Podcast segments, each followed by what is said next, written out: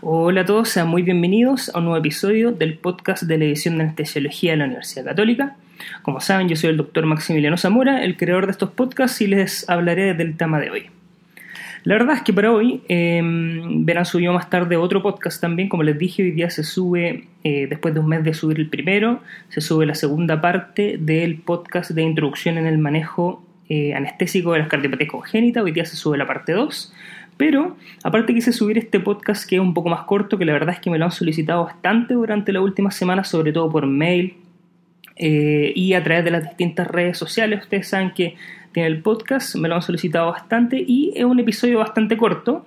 La verdad es que no le quise poner eh, anestesia en 5 minutos porque probablemente me extienda un poco más de eso pero también considero que no es un tema para detallar tanto en profundidad, entonces acá, como bien vieron en el título de este episodio, les voy a hablar de los, principalmente de los conceptos generales y de los tips o consideraciones anestésicas que ustedes tienen que tener con un paciente que viene con el diagnóstico de miastenia gravis. Bueno, y primero como siempre vamos a empezar definiendo esto, que es la miastenia gravis, probablemente muchos de ustedes ya lo habrán escuchado.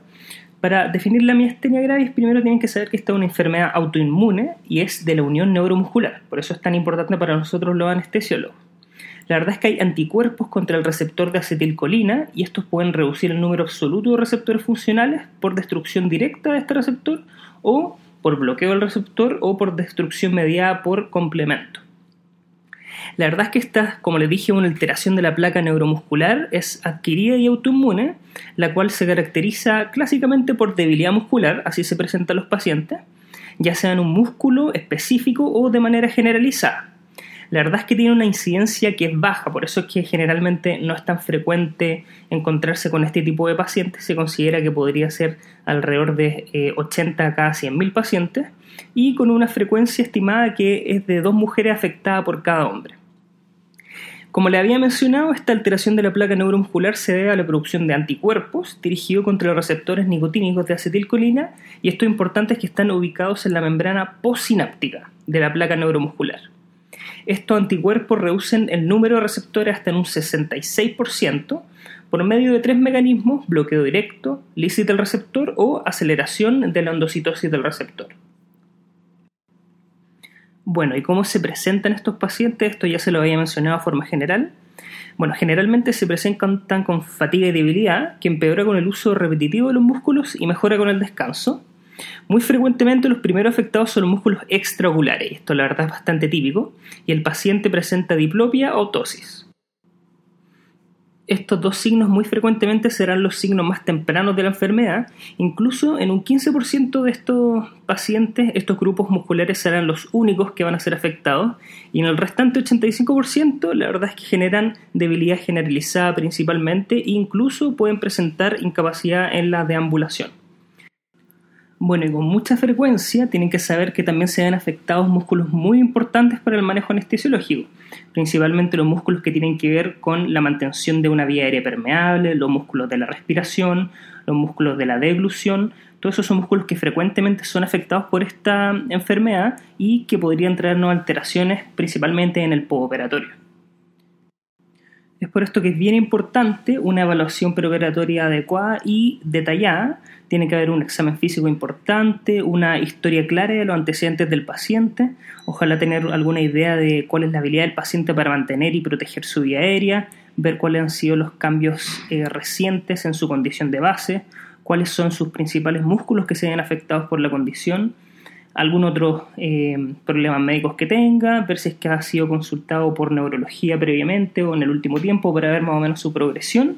Y de manera bien importante que nos va a importar a todos nosotros es qué medicamentos utilizan y cuándo fue la última dosis que lo utilizaron. ¿Y cuáles son los principales tipos de medicamentos que usan estos tipos de pacientes?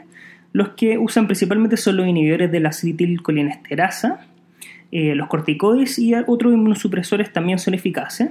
Muchos de estos pacientes han utilizado plasmaféresis e incluso se han realizado timectomía para combatir esta enfermedad y conseguir su remisión.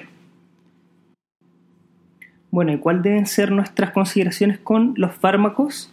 Primero, eh, muy probablemente este tipo de pacientes estén con algún tipo de inhibidor de la acetilcolinesterasa, ¿no es cierto?, para aumentar la disponibilidad de acetilcolina y así disminuir esta fatiga muscular, ¿no es cierto? Eh, lo que deben hacer estos pacientes y lo que se recomienda que todos ustedes que todos ustedes le digan a este tipo de pacientes es que deben tomar su dosis de la mañana de inhibidor de la acetilcolinesterasa. Ojo igual que estos, eh, clásicamente este tipo de fármacos igual tienen efectos adversos, por ejemplo la hiperperistalsis, aumento de reflejos vagales, tienen salivación importante, miosis, bradicardia e incluso podrían hacer una crisis colinérgica, em, por lo que tenemos que estar siempre atentos a este tipo de efectos adversos. También tenemos que tener cuidado con el uso perioperatorio, la verdad, de benzodiazepinas y opioides porque sabemos que estos pacientes tienen más, con mayor frecuencia y con mayor riesgo de presión respiratoria. Además de lo anterior, y como les había mencionado, muchas veces estos pacientes tienen compromiso importante de la musculatura que tiene que ver con la deglución y em, de la protección de la vía aérea. Entonces se sabe que estos pacientes en el perioperatorio también pueden tener mayor riesgo de aspiración. Muchos incluso recomiendan, eh, aunque la verdad es que no está tan estudiado con estudios bien formales, pero se recomienda muchas veces utilizar metoclopramida o algún otro tipo de, fármaco para disminuir la acidez gástrica, para disminuir este riesgo. Esto, como les dije, no está tan bien estudiado, pero podría ser una recomendación que eh, uno le haga a este tipo de pacientes. Bueno, y el gran riesgo que pueden presentar estos pacientes, como ya les habrá quedado por la fisiología que les expliqué, es que eh, requieran soporte ventilatorio postoperatorio por todas estas razones de debilidad muscular, etcétera. Esto todo asociado, como sabemos nosotros, en el perioperatorio usamos muchas de estas drogas, opioides, eh, benzodiazepinas que también pueden alterar el patrón ventilatorio. Todo esto sumado a su patología de base y al uso de relajantes musculares, que la verdad es un tema particular que lo voy a mencionar al final. Sabemos que pueden tener más riesgo de eh, tener depresión respiratoria y alteraciones sobre todo en el periodo postoperatorio, y hay algunos factores de riesgo conocidos que inclinan a que este, a cuáles de estos tipos de pacientes pueden presentar más riesgo, y estos son los pacientes que tienen la enfermedad hace más tiempo, hace más de 6 años específicamente, los que tengan alguna enfermedad eh, a la vez de la miastenia gravis eh, del tipo pulmonar, de cualquier tipo que sea, cualquier enfermedad pulmonar que lo acompañe probablemente les da más riesgo, eh, la inhabilidad de alcanzar presiones inspiratorias de menos 25 centímetros de agua, los pacientes que tengan una capacidad vital de menos de 40 ml por kilo y los pacientes que usen dosis altas de piridostigmina, eso sería más de 750 miligramos al día. Bueno, ¿y qué hay que hacer con alguno de estos pacientes que presenten uno de estos factores de riesgo o varios? La verdad es que específicamente nos tenemos que tomar sí o sí eh, mayor tiempo para evaluar su compromiso ventilatorio, por ejemplo, antes de extubarlos.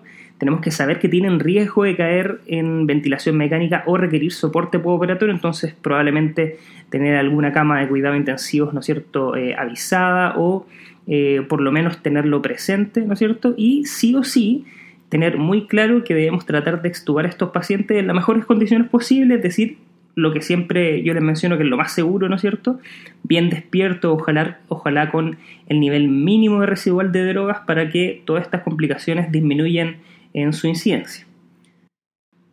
Bueno, y lo que les mencionaba, que es probablemente lo más importante o que les pueden preguntar con respecto a este tema, es el efecto de la miastenia en nuestras drogas, que son los eh, relajantes neuromusculares.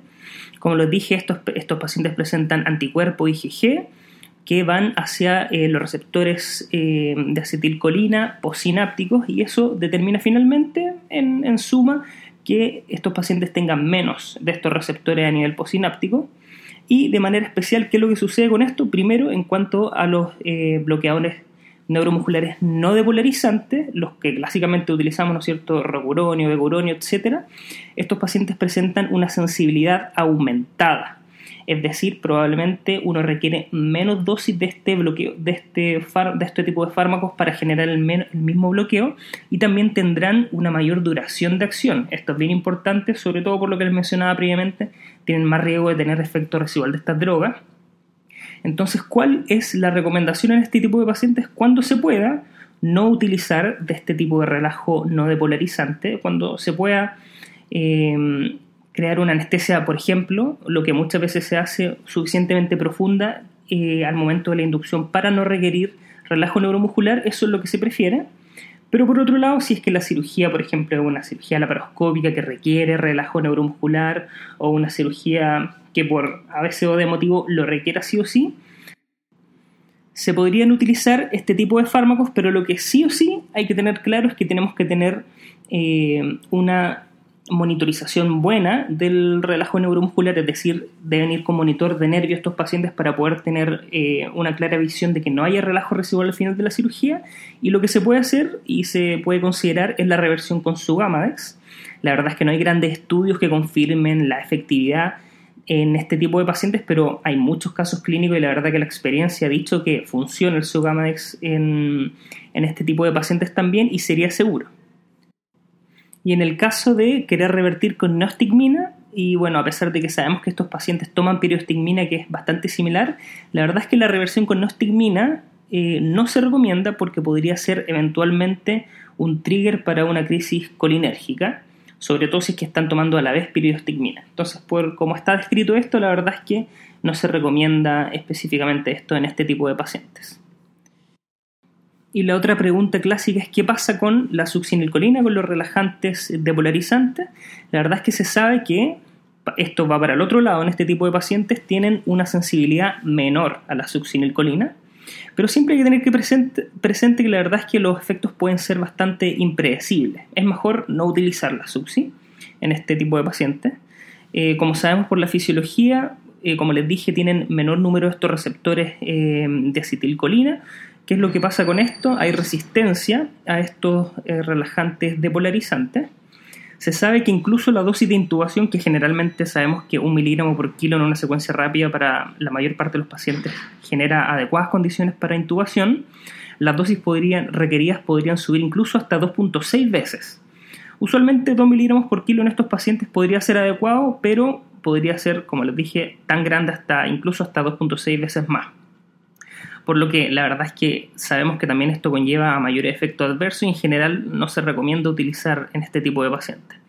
También se sabe que eh, los pacientes con miastenia grave son más susceptibles a tener un bloqueo de fase 2, sobre todo si es que se usan grandes dosis de esta misma o dosis repetidas. Entonces esta sería otra razón para no utilizarlo. Bueno, y para finalizar, solo mencionarles lo que también muchas veces se les puede preguntar, que son los criterios de Leventhal, que la verdad es que estos son unos factores predictores para necesidad de ventilación mecánica postoperatoria y son bien parecidos a los factores de riesgo que ya le había mencionado previamente. La, uno de estos es tener una enfermedad más de 6 años, tener aparte de la miastenia gravis, tener alguna enfermedad pulmonar crónica, dosis alta de hiperidastigmina más de 750 miligramos, capacidad vital menos de 2,9 litros. El uso preoperatorio de corticoides también es un factor de riesgo y historia previa de falla respiratoria. Todos estos serían predictores para que nos podría ir mal en este tipo de pacientes. Y como le había mencionado, y esto tiene que ver un poco con el manejo postoperatorio, para que se acuerden, la última parte del manejo ya hablamos de lo que hace la droga en el intraoperatorio y sobre todo el bloqueo neuromuscular, estos pacientes generalmente se deben extubar bien despiertos y sí o sí teniendo una idea de cuál eh, es el nivel de relajo residual que tienen. Siempre extubarlos sin relajo residual. Eh, de manera importante también estos pacientes tienen que volver a su medicación con anticolinesterasa luego de la cirugía lo más pronto que se pueda y en, monitorización operatoria con una regu habitual, ¿no es cierto?, en donde se estén controlando sus signos vitales, principalmente la oxigenación, la frecuencia respiratoria, todo esto para poder evitar las complicaciones en este tipo de pacientes es fundamental. Bueno, eso sería todo por hoy. Como les dije, el capítulo de hoy día era un, un capítulo un poquitito más corto. Eso es principalmente los puntos más importantes que tienen que reconocer con esta enfermedad. Durante la tarde subiré la segunda parte de eh, el podcast del manejo anestésico de las cardiopatías congénitas. Como les dije hoy día en la parte 2 y tiene que ver principalmente con las patologías y las cardiopatías congénitas que tienen chant de izquierda a derecha con hiperflujo pulmonar, es decir, la CIB, la CIA, etc. Para que esperen ese capítulo.